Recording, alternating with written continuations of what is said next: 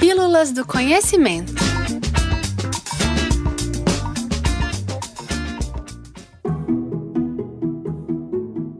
Em dezembro de 2019, foi inaugurada, aqui no Espaço do Conhecimento FMG, uma exposição de curta duração chamada Mundos Indígenas. Curadoras e curadores indígenas dos povos Yanomami, Yekiwana, Chacriabá, Machacali e Pataxu nos convidaram a conhecer seus mundos através de conceitos escolhidos por eles. Os mundos apresentados envolvem existências humanas, naturais, como plantas e animais, e também espirituais, com as quais os povos indígenas convivem diariamente. O intuito da exposição era o de apresentar esses cinco mundos ao público escolar e visitantes espontâneos do museu, em especial o infanto-juvenil, por meio de experiências sensoriais e pelos recados dos curadores. Ela nos convida ao exercício de evitar traduções e comparações com o mundo não indígena, estimulando o contato direto com os mundos e os conceitos apresentados por ela. Muito em breve, a gente vai se despedir da Mundos Indígenas, e para marcar esse momento de transformação, gostaríamos de compartilhar um pouco do processo da construção dela com vocês. Mas, antes da gente começar essa jornada, eu quero lembrar vocês que o calendário astronômico já está disponível online e vocês podem acessar ele clicando no primeiro link da descrição, ok? É muito importante que vocês acessem e conheçam esse produto bem legal do nosso museu. Então, depois que acabar o episódio, vocês vão lá, beleza? Toda exposição apresenta uma série de desafios para a equipe educativa de um museu. Dentre eles estão o domínio de seu conteúdo e também a criação de estratégias e práticas educativas que possibilitem aos visitantes estabelecer conexões e ampliar seus repertórios sobre os assuntos que ela aborda. Por isso, para desenvolver as atividades da Mundos Indígenas, o Núcleo de Ações Educativas do museu participou ativamente do processo de desenvolvimento curatorial e expográfico desde o início. Um grupo dos nossos mediadores participou de rodas de conversa com os curadores e artistas indígenas indígenas para uma aproximação e também imersão nos conceitos escolhidos por eles. Esse momento foi bastante importante e constituiu o ponto de partida para a construção das ações educativas, uma vez que a compreensão dos conceitos Nerope, Weisho, Corpo-Território, Yaihami e o Grande Tempo das Águas seguiu a proposta de não tradução que guiou toda a exposição. Além disso, o grupo que acompanhava as reuniões desenvolveu atividades formativas para o restante da equipe, realizando oficinas com conteúdo sobre os povos indígenas antes da chegada da exposição.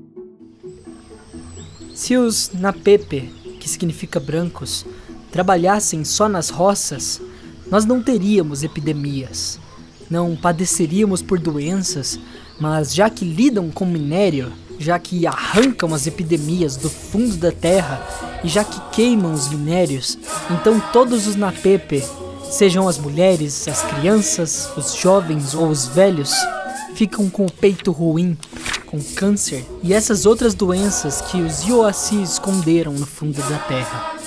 Isso que vocês ouviram faz parte do texto A Caminho de Nerope, disponível no catálogo da exposição e é parte de um discurso feito por Davi Kopenawa Yanomami em 14 de março de 2020, período em que começaram as primeiras ações de isolamento social da pandemia de Covid-19 no Brasil. Após dois meses de ações educativas na exposição, o museu pausou suas atividades presenciais como uma medida de proteção contra a doença. E assim, todo o museu também se adaptou à nova realidade e lançou em 21 de setembro de 2020 uma série de vídeos da visita virtual à exposição, sendo um vídeo introdutório e os outros uma imersão em cada mundo indígena. A elaboração do roteiro e da visita virtual foi realizada de forma colaborativa pelas equipes do Núcleo de Ações Educativas, de Expografia e também de audiovisual do museu. O material teve como ponto de partida as experiências de mediação no período anterior às medidas de distanciamento social. E ainda nos momentos de isolamento, foram pensadas também estratégias para manter o contato com os professores que visitavam o espaço do conhecimento com seus estudantes, uma delas na elaboração do Guia para Educadores da exposição Mundos Indígenas. Esse material consiste em um guia de referência para ser utilizado pelos educadores em sala de aula ao abordarem a temática indígena com seus alunos. Além disso, o guia tem o objetivo de possibilitar que os professores se aprofundem nas temáticas trabalhadas na exposição e possam também inspirar os seus alunos e estudantes a mergulharem na produção de conhecimento indígena, bem como busca auxiliar os docentes a atender a Lei 11.645 de 2008, que estabelece a obrigatoriedade do ensino de história e cultura afro-brasileira e indígena. Em 2022, com a retomada das atividades presenciais no museu, apareceram vários novos desafios e, entre eles, a construção de uma prática educativa pautada na quebra de estereótipos negativos dos povos indígenas, no contato cotidiano com os visitantes espontâneos e também com os grupos escolares, questões como os índios possuem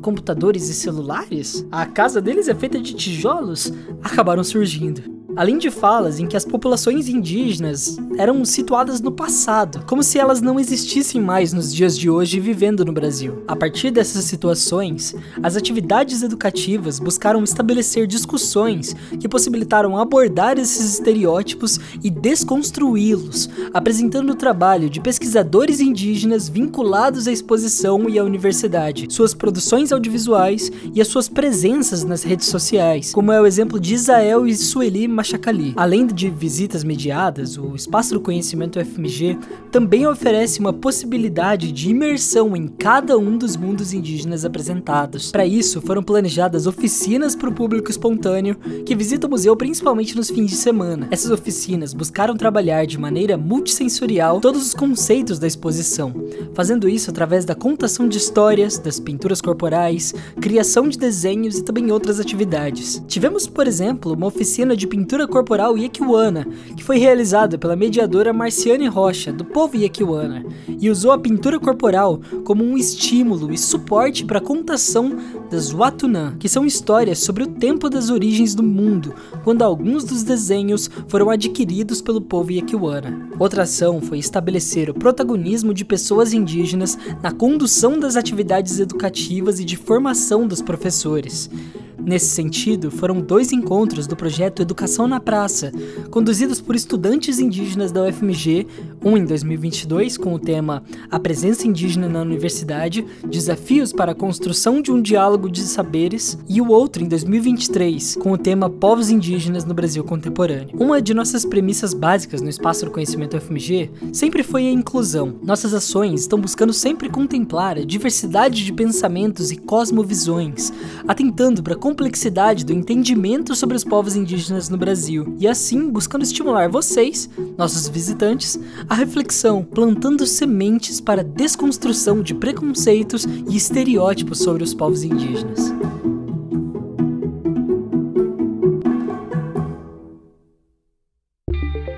Essa foi mais uma pílula do conhecimento.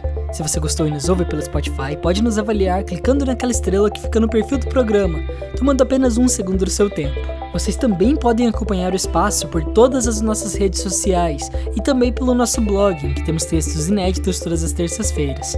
E todas as quintas temos episódios novos do Pílulas do Conhecimento. O texto desse episódio foi escrito por Christopher Mourão, Jonathan Felipe, Juliana Cavalli e Wellington Luiz, integrantes do Núcleo de Ações Educativas do Espaço.